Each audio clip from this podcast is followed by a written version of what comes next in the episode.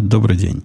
16 января 2020 года, около 6 часов по среднеамериканскому времени, 444 выпуск подкаста «Атум Путуна».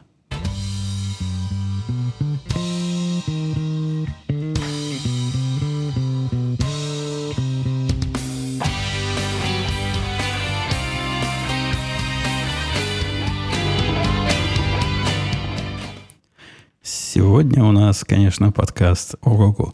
Э, не от того, что я тут собираюсь какой-то ого-го вам рассказать, а от того, что с цепи я сорвался сегодня. Я только что из тира вернулся. Спросите вы, каким образом в рабочий день и подкасты, и тир. Ну, конечно, завсегда-таи, завсегда-таи, завсегда-таи. Те, кто тут завсегда бывают, они, они знают, что четверг-то не работают в Америке. В четверг в Америке, в моей конкретно – локальной Америки день а абсолютно нерабочий, а мы на работу не поехали. Если вы думаете, что это вот такая радость и такой отпуск у меня сплошной, то вы сильно ошибаетесь, потому что, несмотря на, на, на то, что сегодня я так себе позволил, два хобби за один день, это от того, что в предыдущие дни возможности не то, что хобби заняться, возможности вздохнуть и, выдохнуть. Вздыхать было время, вот выдыхать времени не оставалось. Последние две, два рабочих дня у меня начинается стабильно в 6.45. Да-да, 6.45 утра. Не, не вечера, как вы могли подумать, а утра. И между нами, знающими, когда я ложусь и когда просыпаюсь, совершенно очевидно, что это 6.45 ночи.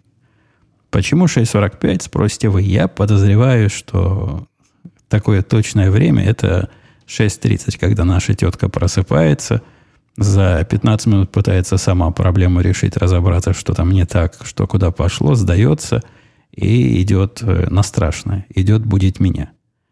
Будет меня, э, всегда извиняется, но надо сказать, что она давно уже меня не будет без, без дела. Последние два раза был была действительно причина. Не то, что кто-то виноват. И, и, ну, бывают, знаете ли, проблемы в, в, не в эту ночь, а в прошлую ночь. Касая черта утра, проблема была вообще катастрофического характера, не связанная с нами никак, однако нас зацепила серьезно. Зацепила настолько, что придя в 6.45, я поначалу думал, наверное, я не проснулся, поэтому не могу сходу найти. Обычно бывает так, она меня будет – я, не приходя в сознание, все чиню, иду дальше спать. А тут э, сижу, сижу и делаю. Она волноваться стала, говорит, все ли в порядке, не заснул. Дорогой начальник, я говорю, нет, я все, все, работа идет. Не отвлекай, пытаюсь понять. Проблема была странная, проблема была не у нас, и для того, чтобы докопаться до причины и придумать, каким образом все это обойти, у меня, наверное, часа полтора ушло. Э, через полтора часа я оставил ее на в лавке на хозяйстве, сказал, что все работает, пойду спать. Пришел в 11, э, уже более-менее выспанный, хотя какой там уже сон. После того, как мозги раз, раз, раз, разворошило, расшевелило, заснуть трудно. Такое легкое забытие. Это все, что я смог себе позволить. Оказалось, в то время, пока меня не было, она плохо за хозяйством следила. И как-то то, что зачем она должна была присматривать, работала не так, как должно. В общем, пришлось еще часа полтора на это дело убить. Сегодня с утра никто не виноват был. То есть мы не виноваты были точно. У нас, я в дальних подкастах рассказывал, что в свое время мы выбрали очень особенного поставщика данных, который отличается тем, что цена у него какая-то удивительно маленькая. Такое впечатление, что он эти данные где-то ворует. Но нет, он настоящий. Просто совсем, совсем дешевый, совсем недорогой. При этом он технически продвинутый, и, и к тому же еще и русский, и вся фирма такая полурусская у него, но с поддержкой там, конечно, ух. То, то есть, ну, вообще, вообще ух. А настолько ух, что они все фирмы куда-нибудь уезжают, а мы 24 часа пытаемся докричаться, когда у нас на телефонной линии сидят заказчики – и рвут, и мечат, и метают молнии, и икру, и, в общем, всячески, всячески возмущаются. А что мы можем сделать? С нашей стороны пуля вылетела. Пытаемся успокаивать их как можем, но ну, с разной степенью успешности. Никогда такого, что до мордобоя доходило, не было. У наших-то заказчиков тоже такие поставщики, видимо, бывают. Ну, не знаю, такие, русские или... И у которых все вместе уезжают отдыхать в Альпы, я, я этого не знаю. Однако с пониманием относятся, и в принципе наши ожидания того, чего они от нас ожидают, мне всегда казались завышенными. Вот вчера, по-моему, или, по, или сегодняшнее утро, когда я возился с восстановлением всего, тетка сидела в чатике и причитала, ой, как же, как же, как же. Вот э, мы уже два часа этим занимаемся, как же, как заказчики там, наверное, плачут. На что я привел, по-моему, резонный пример. Говорю, смотри, тетка, если у тебя на переулке э, вода прорвала, и тут пришли вот эти сантехники, починили трубу за 5 минут, это понятно, это быстро. А если воду прорвало во всем Чикаго или во всей твоей деревне, ты ведь не будешь ожидать, что придут водопроводчики и первым делом за 5 минут тебя починят. Нет, какой-то процесс. Как будет, как, как будет готово, так сразу сообщим. При этом она больше всего волновалась. Она у нас идеальный представитель заказчика, волнуется, пытается, пытается давление добавить. Мы, говорит, будем плохо смотреться в глазах. Заказчика пишет она мне, на что я говорю, что это моя последняя забота, а забота моя, собственно, починить. И от того, что она причитает, починка быстрее никак не произойдет. И если вы думаете, что вот это раннее вставание это и все, не, понедельник у меня начался тоже с проблемой, которая... Это вот одна из, одна из тех ситуаций, когда я человек, в принципе, согласный с непопулярным мнением о том, что программисты сидят себе только на клавиши нажимают, не то что настоящие мужики, которые с кайлом а и, и снаружи там какие-то рельсы со шпалами перекладывают. Работа, мол, у программистов – несложные, а платят им неадекватно много за, эту, за это смешное нажатие клавиш. Но вот когда вот такой день, как был в понедельник, когда я, я вам должу, Шерлок Холмс отдыхает. Дело было... Я, я не знаю таких сложных дел в, книге, в книгах Конан Дойля, которые расследовал бы Шерлок Холмс, а наша работа, она чем-то сродни. Э, такой детективной работе, это был детектив. Это был очень глубокий детектив. И с погружением... Вы представляете, Шерлок Холмс, он ведь умный был, он про все-все знал.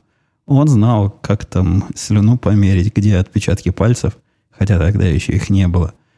35 сортов табака. И, и все это не шутки в нашей, не литература в нашей области. Для того, чтобы какое-то нетривиальное дело расследовать, необходимо иметь не то, что смежные знания, а какие-то вообще непонятно откуда взявшиеся знания.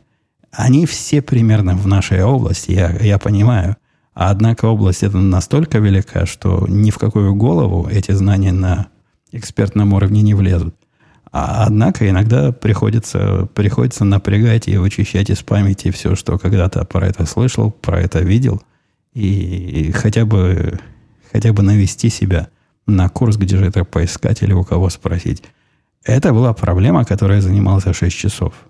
В процессе э, разбора этой проблемы я понял, не, не, немного нам платят, нормально нам платят. Если мы можем такие проблемы решать, то мы, мы того стоим. Это, конечно, вам не, не кайлом. Хотя, конечно, кайлом это, это тоже дело непростое. Я сам давно не пробовал. Однако вполне, вполне сочувствую физической тяжести этой работы.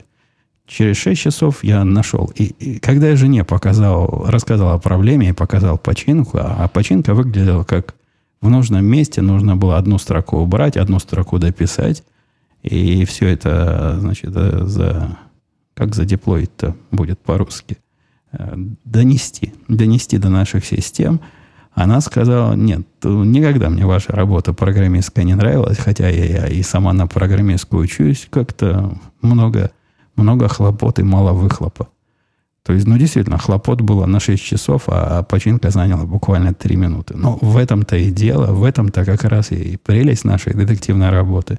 У нас расследование все, а результат это такой паразитный эффект от того, что мы расследовали все правильно и поняли, в какое же место эти самые две строчки надо вписать. В прошлый раз я...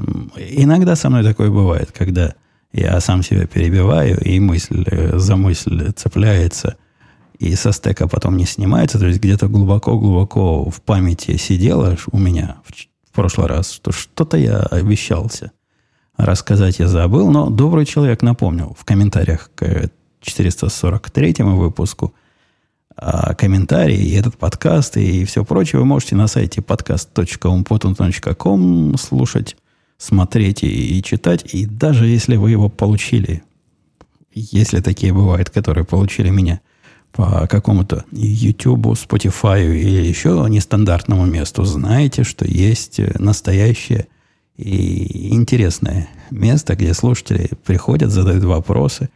Э, к нему, у него есть дочернее место, в Телеграме есть э, канал, не канал, это чат там называется, в котором люди тоже общаются. В общем, есть где поговорить. И я, я туда тоже захожу. В комментариях на сайте я не часто отвечаю, потому что пытаюсь не разбазаривать их на письменные ответы, а оставляю себе на устные рассказы. Так вот, мне напомнил добрый человек, что я про поход э, в парк э, упомянул, о том, что мы там огоньки смотрели. Для меня это в новинку было. Семья моя ходит на это мероприятие уже который раз, и звали меня и в прошлый раз, но мне было холодно. Ну, после, после первого числа, когда ты весь теплый и расслабленный, и идти в какую-то холодину смотреть на какие-то непонятные огоньки, мне казалось идеей сомнительной. В этот раз на улице было с одной стороны тепло, с другой стороны у меня замечательная теплая куртка теперь появилась, которая с одной стороны теплая. У меня и раньше была теплая, но она была такая весомая, тяжелая. Я не любил ее и старался избегать. А теперь новые технологии, видимо, проникли в одеждостроении. И у меня есть, с одной стороны, легкая, совсем легкая, а с другой стороны, теплая, совсем теплая. И вот в этой легкой и теплой куртке пошел я со всей расширенной семьей. Мальчик был со своей девочкой, мы были женой и, и с нашей девочкой. В общем, всем, всей компании пошли. Собак, кошек брать нельзя. А, там такой типа... И вооруженным туда тоже приходить нельзя. Что, конечно, безобразие. Но, тем не менее, такое место. Такой то ли парк, то ли сквер, то ли заповедник. Ну, в общем, большое-большое место. Настолько большое, что а, до стоянки, куда нас заставили специальные, специальные добровольцы заехать, у них там есть близкая стоянка, но и вдоль дороги стояли добровольцы, которые показывали, что нет, ты сюда не ходи, э, ты, туда езжай. Там будет стоянка тебя, а здесь все уже занято.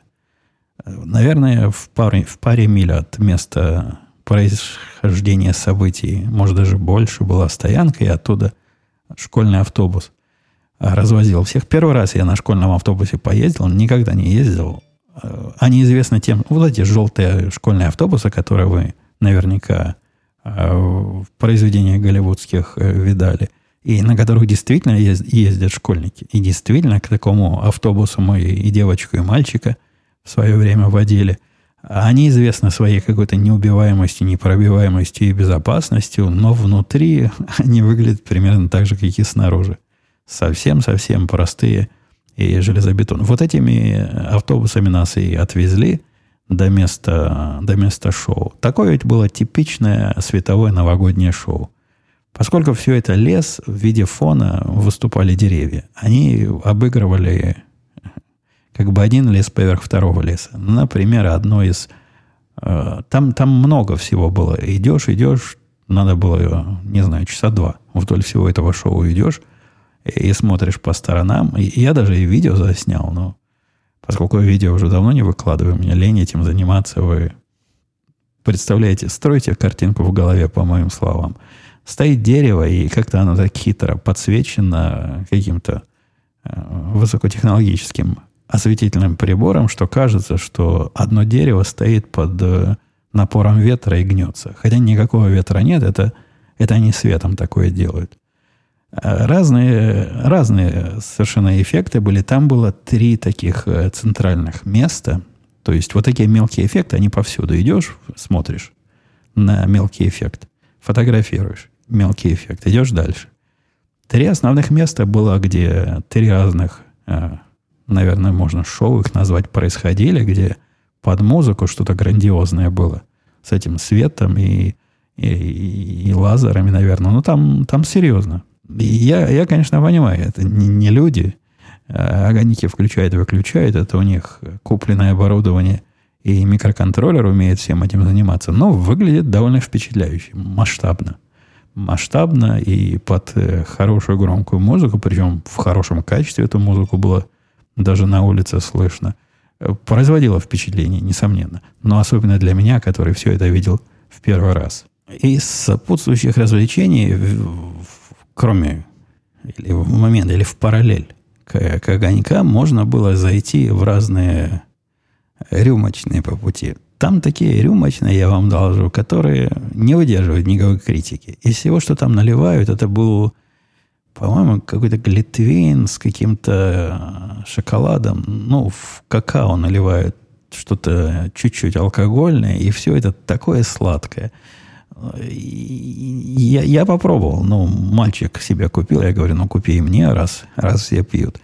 И я не знаю, как это люди пьют. Там такое количество сахара, что кажется, что все слепнется еще до того, как этот сахар пройдет по тебе.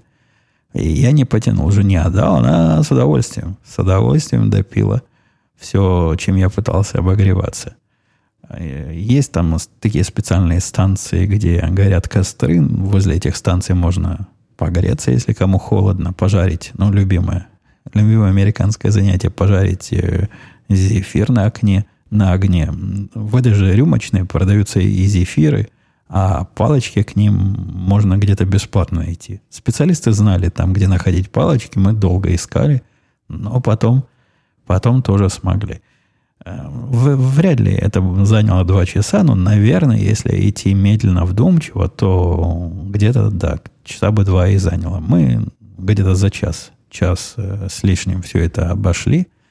И было неплохо. Я, я, наверное, в следующий раз пойду, если будут звать меня – в общем-то, понравилось. В прошлый раз я вам рассказывал, что при покупке нового микрофона меня а, обидели жулики. Жулики не те, которые продавали микрофон, те чуваки честные оказались, а те, которые этих честных чуваков в свою очередь тоже обидели. Короче говоря, мои номера кредитных карточек, конкретные кредитные карточки утекли – не буду повторять эту историю, я просто перекидываю мостик на то, что все это было затеяно для того, чтобы порадовать себя и может, и вас. Хотя вряд ли до вас дойдут эти изыски после доставки моего подкаста в сжатом виде по интернету. Это исключительно для, для, для саморадости. Порадовать себя этим неадекватно дорогим микрофоном. И пришел. Пришел этот дорогой микрофон. Я его установил, подключил и прослезился. То есть, вы знаете, впечатление, когда что-то, какой-то странно дорогой я купил, в котором не был до конца уверен, и какой-то червячок сомнения гложет, а оно оказалось такое, совсем не такое, как ожидалось. Совсем нехорошо. То есть, э, в принципе, звучало нормально, однако какие-то шумы, какие-то наводки при приближении рук и лица к микрофону оно как-то возбуж... самовозбуждалось. Но не может быть в микрофоне за 1100 долларов вот таких проблем. Но не должно быть такого. Да если даже на его коробку посмотреть, которая из красивого красного дерева сделана, видно, что вещь внутри должна быть не такая. Кроме того, микрофон это я пробовал в живьем, в магазине. Конечно, он там был без коробки, и, конечно, он был там пробованный многими, однако даже такой запробованный всеми так себя не вел. А, позвонил я им туда, удивился. Они удивились тоже, говорят, никогда такого не было. Чтобы вот у этих... И вот такая проблема. Я в интернетах потом почитал, что бывает проблема от транспортировки. Если эти микрофоны швырять уж совсем с нечеловеческой силой, в принципе их швырять можно, они железные. Но если уж совсем их пинать ногами, коробки с микрофонами, то можно чего-то ему отпинать и что-то где-то у него отпаяется, и то, что должно на корпус, на землю идти, не будет больше идти ни на корпус, ни на землю, и получится вот такое, как получилось у меня. А, надо сказать, что поменяли они вообще без, без слов. То есть они сразу сказали, хотите денег вам пришлем сразу, чтобы вам не грустно было. Вернем, значит, вернем. А вы потом его отошлете им обратно. Или хотите замену.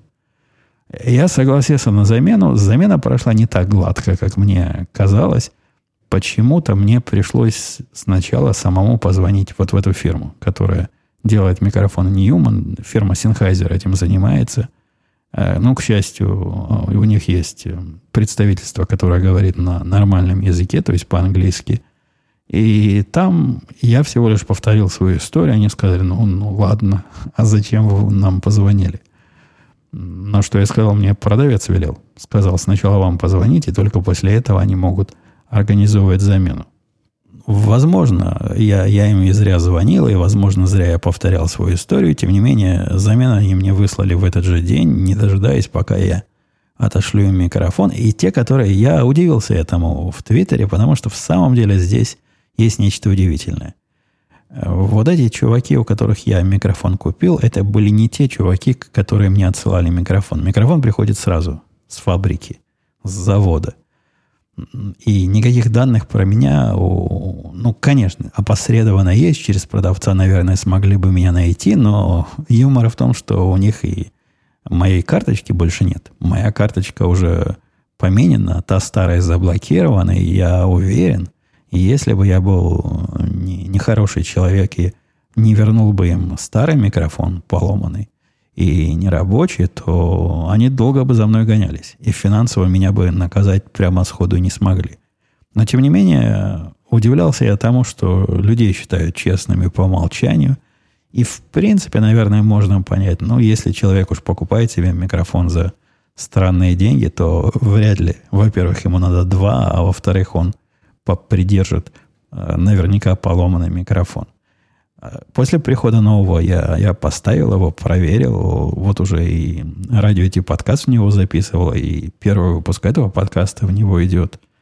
Это, конечно, совсем другое дело. Совсем другое ощущение, совсем другое впечатление. Хотя, чего там скрывать? Начальное впечатление, оно дорогого стоит. Несмотря на то, что радость-то, конечно, есть, и радости, конечно, много, но было бы гораздо больше, если бы с первого раза то, что надо, принесли. У меня тут, пришел мужик. Пришел мужик, э, вот этот муж на час, но это специальный муж на час. Не, не такой общего назначения, а по электрическим работам, который должен починить то, что я бы, наверное, смог, если бы у меня было подходящее оборудование, и я себя не успокаиваю. Я, я всякие вещи в свою жизнь чинил, включая высоковольтную линию электропередач, а, но не хочется мне этим заниматься, и велел я жене позвать мужика. У нас там какая-то проблема на, на одном из этажей с электрическим, с прохождением электрических сигналов. Э, целая куча лампочек перестала включаться и выключаться – явно проблема какая-то общая, но так сходу я не могу придумать, что же там может быть не так, поэтому позвали специалиста. Сейчас специалист приходил ко мне сюда, в третью Напервильскую студию, щелкал всеми предохранителями и пытался найти тот самый, э, который ему необходимо выключить. Так что, возможно, нас в процессе прервут еще раз. И я хотел сегодня подкаст коротко рассказать, э, коротенько, основные части, потому что вопросов там много, надо, надо на них оставить время. В прошлый раз времени, к сожалению, не хватило. Последнее, что хочу из удивления нашего тупичка э, поделиться паникой, которая возникла в социальных, вот в этой в местной социальной тупиковой сети, когда кто-то из соседей написал, ко мне приходили не дремлет эта общественность. Написали, приходили две подозрительные женщины или девушки взрослого возраста, то есть 20 лет с плюс, и продавали печеньки от, э, как эти называются, как бойск, Girl Scout. Girl Scoutовские печеньки продавали. При этом э, никаких э, детей вокруг не было, и похоже это то ли на какую-то аферу, то ли на что-то опасное. В общем, тетка советовалась с соседями – в нашей соседской социальной сети, вызывать ли полицию или не вызывать, сообщать ли о таких подозрительных личностях или нет. Вот такого характера завод. Очень опасные были, очень две подозрительно опасные тетки.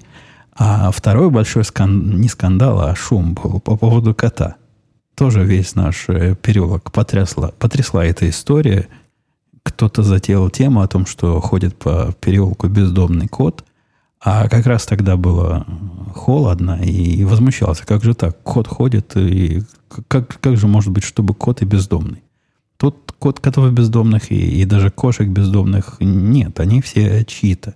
А вот этот шляется – шляется, и его отогревают дети на улице своими телами, подкармливают, а он ходит. Типичный бездомный кот. Ну, не мне вам рассказывать. Уже начали делить его. Семьи начали думать, кто же, кто же его усыновит, пока не появился хозяин и сказал спасибо вам всем за заботу. Это просто такой кот у меня. Его невозможно удержать в четырех стенах, или какое там количество стен – у них дома есть, и поэтому приходится выпускать на вольные хлеба. А так нет, спасибо, но не надо его усыновлять. У него семья и, и свои детки дома есть. То есть не котиные детки, а те дети, которые человеческие его смогут отогреть. В общем, все с котом в порядке.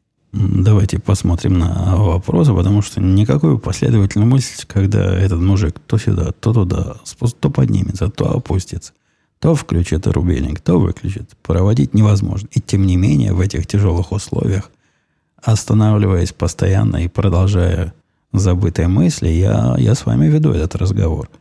И привожу его к вашим вопросам. Джек Кью писал, как ты относишься к глобальному потеплению? Веришь ли ты в него и чувствуешь? И если да, то какой внес в борьбу с выбросом, выбросом углекислоты?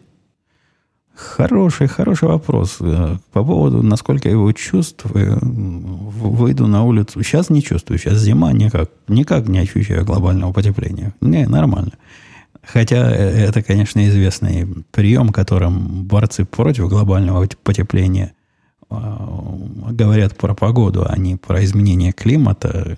По слухам, это какой-то неправильный подход, однако этим подходами страдают борцы за пропаганду глобального потепления. Все, все про погоду. Поэтому по поводу почувствуешь, я, я даже не знаю, что сказать. Сказать, что климат как-то, видимо, изменился за те годы, что я здесь живу, не скажу. Как были холодные зимы такие. А остается. Эта зима пока не очень холодная, однако тут всякое бывает. Может, и в январе, и в феврале будут такие морозы, что заколдобишься. Но сейчас у нас минус 10 градусов. В принципе, зима зимой. А особенно учитывая то, что мы живем где-то на широте Ташкента. И тем не менее глобальное потепление пока нас не утеплило. А и какой я выб внес вклад, внос в борьбу, скорее вынос, в борьбу с выбросом этой углекислоты. Ну, какой? Ну, Джеки, я, я стараюсь вдыхать, дышать по, пореже.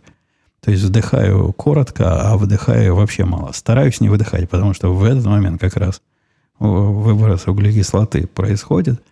Наверное, можно занести еще в мои заслуги, что джип, на котором я езжу, не такой большой мотор у него, как мог бы быть.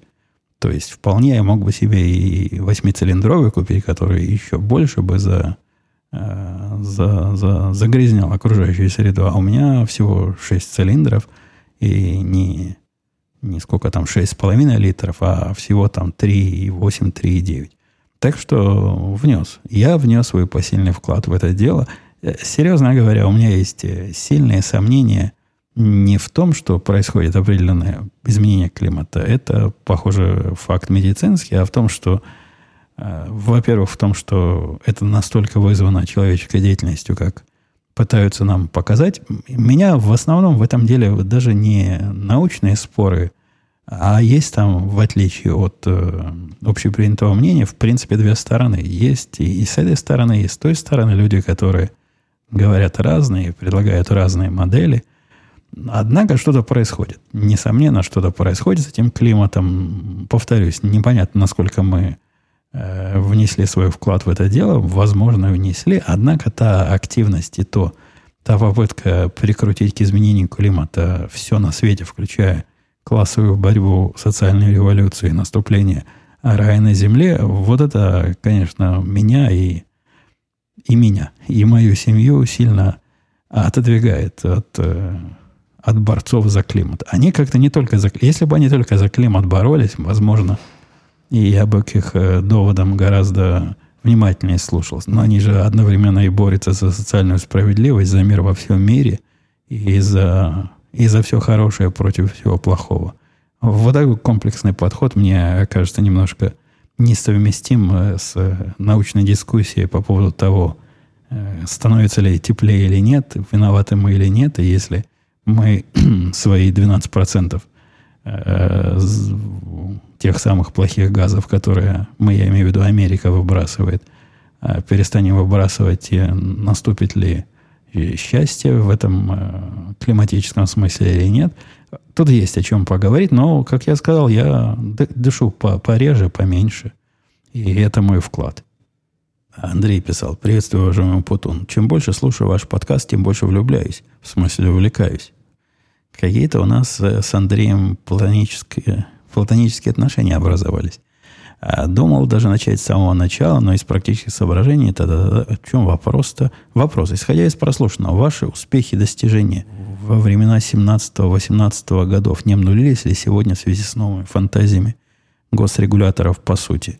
Или при Трампе что-то как-то полегчало у ваших заказчиков? А, это про, про рабочие наши интересы, но как вам сказать, чтобы не обидеть? В принципе, как и обещал Трамп, они для того, чтобы принять одно, одну новую регуляцию, отменяют две старых регуляции и так далее и тому подобное. К сожалению, те регуляции, которые отменяют, нам мало интересны. И заказчикам, видимо, не так интересны, а вот те, за которые их э, наказывают э, реально, конкретно и жестоко, они модифицируются и как раз не в лучшую сторону. Надо мне написать э, нашему оранжевому президенту, пусть займется вот этими регуляциями, потому что там фантазия разыгралась сильно, а профессиональный уровень, видимо, эм, я, я не скажу, что раньше они были очень понятные и очень подробные.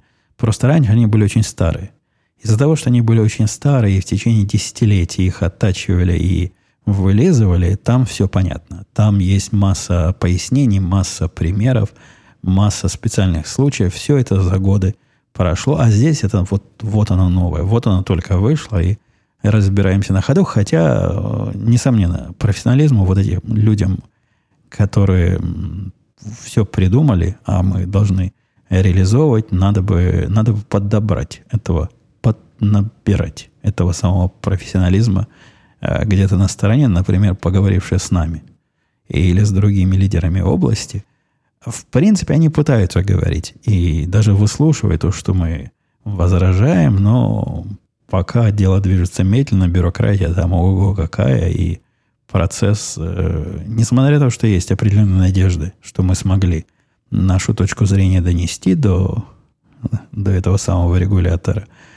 и есть даже надежда, что в паре мест, где уж совсем полное безумие было, оно станет не таким безумным, но пока, пока мы должны по букве. А по букве там написано странное.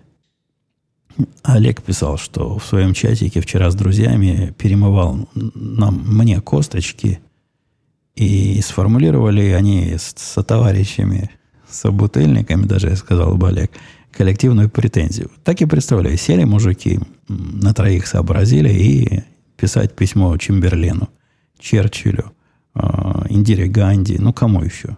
Куда-нибудь, в спортлото. Вот и мне таким образом коллективная претензия пришла.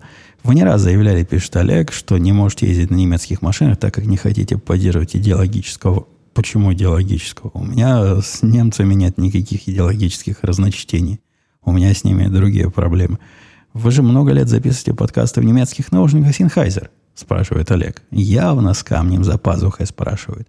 Не просто в немецких, а которые собираются только в Германии, та-та-та-та, э, из запчастей немецких. Э, Олег, ну, серьезно говоря, невозможно, то есть возможно любой принцип довести до идиотизма. И попытка вылавливать э, микросхемы неправильного производства – транзисторы и все прочее. Можно и до нано уровня, наверное, опуститься, но надо как-то оставаться в прагматических рамках, в чем я и пытаюсь оставаться. Не нравятся вам мои принципы, я, я ведь никого не, не призываю к этому, но с какой радости, собственно, Олег со товарищами меня контролирует. Мои принципы, что хочу с ними, то и делаю. В какую сторону хочу им послабление делаю.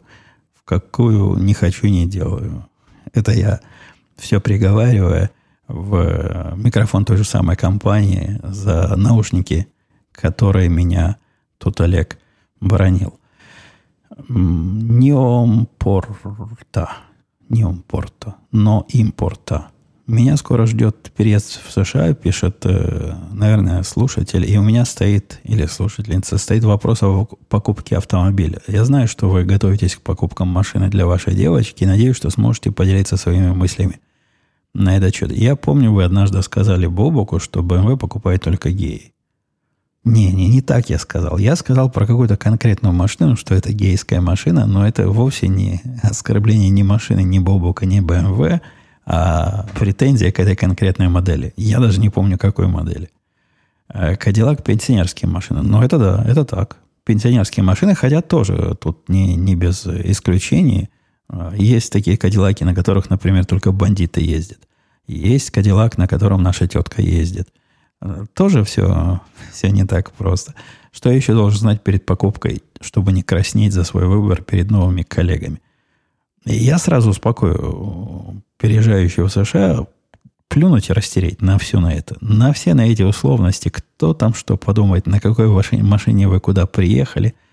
Да пусть себе думают, что хотят. Нравится вам Фиат. Езжайте на Фиате. И наплевать на, на то, что подумают. Я первые э, лет 5, 6, 7 в этой стране ездил на самой простой Хонде. И меня даже в голову не приходило, что э, как-то не по чину – и, и надо мне что-то покруче. Э, такое сильно распространено в русской тусовке. Я в местной русской тусовке, то есть человек, э, ну, без, без всего, в одной майке и в одних трусах, поскольку на все остальное деньги не хватило, но обязательно машина у него такая, что, ух, видно, что человек, видимо, мечтал всю жизнь именно на такой ух машине ездить, и ездит на ней дальше, и гордится этой машиной. И я подозреваю, посматривает на таких э, скептиков, как я, э, свысока, которым да не особо важно, ездит она, ездит, нравится, как она не ломается, и, и хорошо. И я бы не стал вообще об этом задумываться, покупать машину, которая подходит по соотношению цена-качество, которая будет поменьше ломаться – если для вас это показатель, если вы не хотите ее чинить, и которая доедет надежно из точки А в точке Б, при этом ну, в ней должно быть достаточно комфортно, потому что в машине проводишь много времени, а особенно если ездишь на работу каждый день. Так что нет, я вовсе не расставлю вам каких-то нетехнических, общественно значимых э, вешек здесь. Повторюсь, покупай то, что нравится, и не слушай всякие глупости, в том числе те, которые я тут приговариваю. Не думали ли вы организовать у себя дома тир, спрашивает меня Димик, и я на это могу ему ответить только, почему же думал? Я уже давно организовал, у меня э, третья напервельская студия, вся в мишенях на разных расстояниях разного размера, и по-разному они реагируют. Ну да, это тир, не, не в котором стреляешь а с контролируемым взрывом. Нет, он тир, которым стреляешь из настоящего оружия, но лазерными боеприпасами, то есть э, взрыва не происходит, э, но другого тира э, в нашей деревне организовать невозможно. То есть, даже если бы я хотел, во-первых, у меня нет расстояния такого, на котором э, я мог бы себе позволить тир. То есть, это надо с той стороны, куда летят пули, либо стену построить, либо вал насыпать. И, по-моему, по положениям там какое-то расстояние до ближайшего жилья должно быть. По-моему, вообще в жилом комплексе, в жилом массиве в нашей деревне никакой стрельбы производить нельзя. Не, это какое-то какое-то нереальное предложение и предположение. Было бы, наверное, любопытно. Я, когда смотрю на своих э, коллег по хобби, живущих э, в таких пустынных штатах, которые живут где-то на ферме посредине ничего, где 100 миль в каждую сторону, и встречается только олень или лось, или олень и лось – это вроде разные звери, но оба рогатые, по-моему. или волк с медведем, и они там постреливают во все стороны и сами себе стиры строят. Это, конечно, приятно, но, однако, не настолько приятно, чтобы я захотел туда переехать. Мне вполне похода раз в неделю на пострелять хватает. И да, наверное, мое хобби заиграло бы новыми красками, если бы я мог стрелять по металлическим мишеням, такие тарелки, и слушать звон в момент попадания. Наверное, это было бы любопытно. Однако и, и тот уровень, который у меня есть сейчас, доступность э, стрелковой, стрелковой инфраструктуры, которая есть сегодня, меня в принципе устраивает.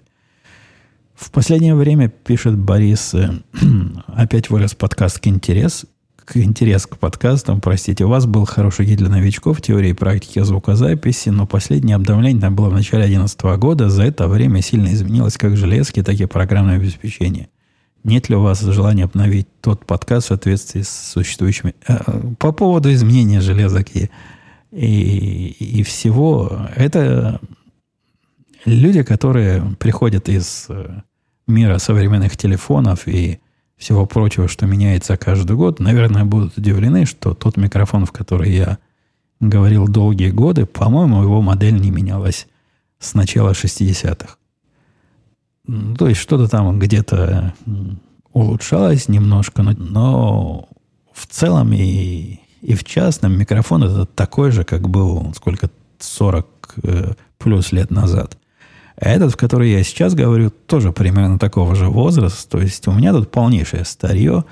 И сказать, что в нашем деле идет э, прогресс и завозят новинки, ну да, бывают разные новинки, однако Ничего такого принципиального, поверьте мне, с 2011 года не поменялось. Принципы э, работы с этим совсем остались такие же, как и были. Ничего нового не, не придумано, не завезено. Даже программы обработки остались такими же, как были в 2011 году. Несомненно, появились разные новые интересные компании на рынке, но мне как-то не очень интересно их обозревать, особенно на фоне того, что обзор всего вот этого звукового – это широко представленный жанр на YouTube. Там вам не только расскажут, но и покажут, как эта штука выглядит. Нет, мне кажется, для, для меня, как для подкастера, этот жанр умер с одной стороны, а с другой стороны, у меня никакой возможности и, чего там скрывать, желания этим больше заниматься. Андрей спрашивает, э, вы не раз упоминали свою библиотеку, чувствуется по речи, что вы начитанный. Ну, да, почитывал, почитывал и почитываю книжки. Если бы время от времени оставляли отзывы о прочитанном, было бы здорово. И я давным-давно на этот вопрос ответил, что я редко оставляю какие-то отзывы на нечто вот такое, которому надо прикладывать личное участие. То есть на фильмы иногда что-то поверхностное скажу, а про книжки это сложнее. Про книжки, если бы у меня было желание – время и возможность организовать отдельные литературные подкасты, но это на одного не, не поднять. И это исключительно теоретическое размышление. На это у меня никогда не будет ни времени, ни возможности, ни желания. То вдумчивый разговор был бы, наверное, интересен и мне, и, возможно, трем слушателям. Однако в трех секундах сказать, я тут прочитал книжку такую-то, читать всем, не поясняя почему, для чего и, и зачем, нет, это, это какая-то какая профанация жанра. А Аркей писал, Евгений, здравствуйте, большое спасибо за подкаст. В последнем подкасте вы говорили, что не знаете, кто будет вас довозить и встречать от электрички, но офис ближе к станции электрички. А почему вы не рассматриваете такси? Чем они вам так насолили, что вы о них даже не упоминаете? А у нас тут в деревне сказать, что такси ходят повсюду, вы, видимо, арки с трудом представляете степень деревенности нашей местности, с одной стороны, а с другой стороны, степень насыщенности автомобилями. И если на каждую семью тут по два с половиной автомобиля, может даже по три, в общем, по много автомобилей на семью, и общественного транспорта нет как явления, поскольку он никому не нужен, такси я, может, встречаю на улице раз э, в полгода. Встречу, если специально буду присматриваться. Не-не, такси здесь э, можно заказать. Однако из-за экзотики и редкости и низкого спроса обычно ждешь, и вообще надо с ними заранее созваниваться, они приезжают черт знает откуда. Э, в общем, такси это не, не решение, однако Uber есть. Конечно, Uber можно заказать, и, конечно, на Uber можно доехать туда и сюда, поэтому проблема решается. Несомненно, проблема решается, но я предпочитаю все-таки не поезд. Поезд такое дело скучное. В нем заняться абсолютно нечем. Во-первых, там много людей, слишком много людей. Они все сидят слишком близко. Во-вторых, э, читать невозможно. Трясет все время. Что-то слушать, ну, наверное, можно что-то слушать, но в то время, когда я еду на работу, мне не до слушания. А, я, я еще в полупроснувшемся состоянии нахожусь. В общем, не для меня это. Как-то поезд не для меня, хотя посмотрим с новым офисом, как пойдет, может быть. Я и воспользуюсь советом арки, но не, не в смысле такси, а в смысле Uber. Виталий писал с Новым годом. Скажи, а ежегодная оплата налогов как-то изменилась за те годы, что ты провел в Америке? Скорее даже не само налогообложение, а процедура оплаты. Процедура оплаты? Что-то я не очень понимаю суть вопроса. Насколько автоматизация изменяет этот процесс? Или ты пользуешься одной и той же программой уже долгие годы, принципиальной разницы нет? Одной программой, к сожалению, Виталий пользоваться невозможно, потому что там тоже люди сидят не пальцем деланы и понимают, что программу хорошо бы продавать каждый год. Поэтому версия программы за 2018 год не будет работать для налогов на 2019 год. Может, там есть какие-то изменения, а в этом году какие-то изменения, насколько я знаю, появились. Э, что-то там по-другому рассчитывать надо. Однако процедура оплаты, она одинаковая всегда. Ну, переводят тебе деньги – если это возврат на банковский счет, и, и вот вся процедура оплаты. Они так умели делать и 10 лет назад, и 15 лет назад, и 20 лет назад. Ничего в этом смысле не поменялось. Они и всегда были быстрые. То есть, на удивление для государственного аппарата, на удивление быстро все это у них происходит. Налоги я заполняю, и через недели-две уже начинаю ждать денег обратно. Э, что касается процедуры заполнения, ну, она всегда была примерно одинаковая. Открываешь программку, понимаешь, что там от тебя хотят, вводишь разные чиселки, э, циферки, простите. Некоторую часть они очень давно уже умеют делать самостоятельно по твоему э, рабочему номеру могут откуда-то эту информацию сами получить. Ничего сложного и с ручным вводом нет. Там не так много всего вводить. Ну, если Э, не перепроверять три раза, то, наверное, все, что надо ввести и все, что надо посчитать, можно сделать минут за 15. Но поскольку я проверяю, ну, не три раза, полтора раза, то это у меня занимает самое большее полчаса. Полчаса раз в год, это, согласитесь, не так, чтобы э, долго. Из этих получаса большая часть, может, не больше, половина времени занимает подготовка – Необходимо получить разные цифры из внешних мест, вспомнить, что за места эти были, как в них заходить и как эти цифры получать. Но все это делается электронно-электрическим образом уже очень давно. А Дима Воробьев задает вопрос из серии, ну, хотя я этого не говорил, но можно было так подумать.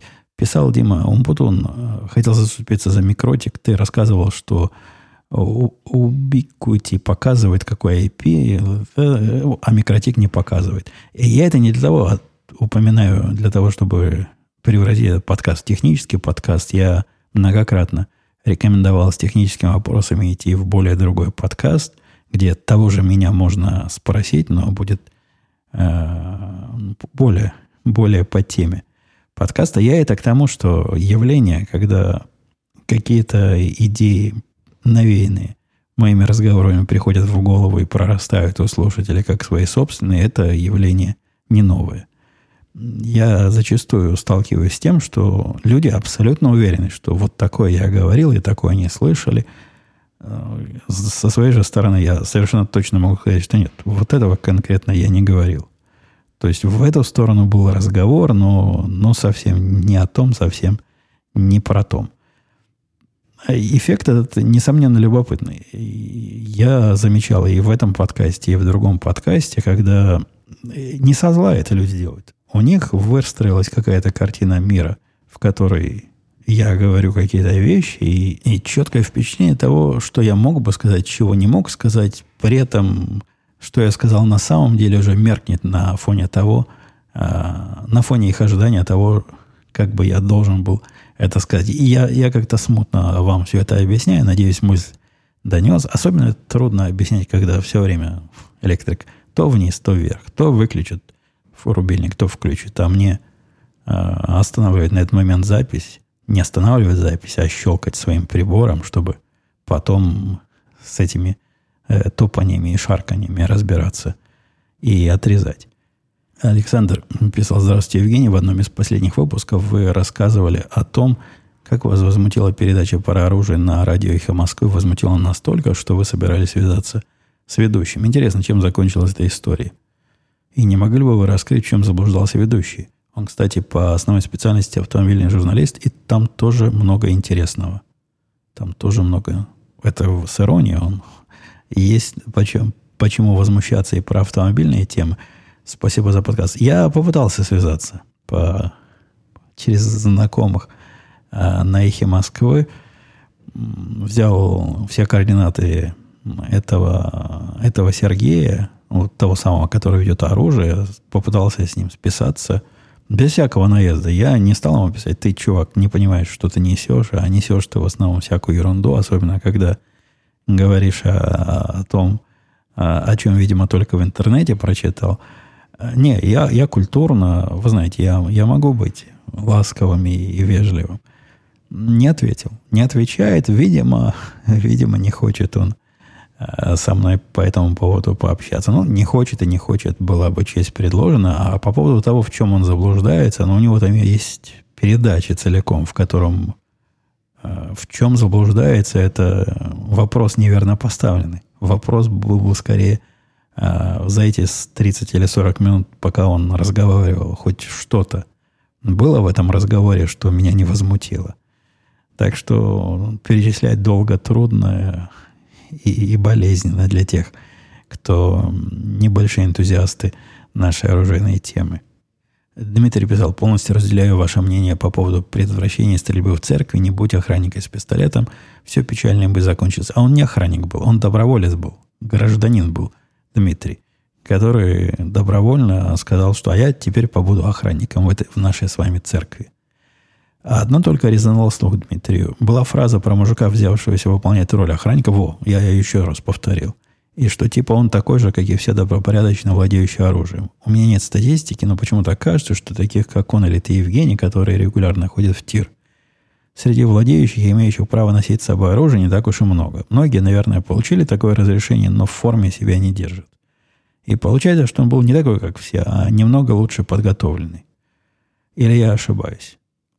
Я, я не знаю. У меня нет статистики. Люди, которые проходят э, все э, вот эти формальности, тратят два, двое суток своей жизни на то, чтобы пройти курсы, э, заплатить за карточку.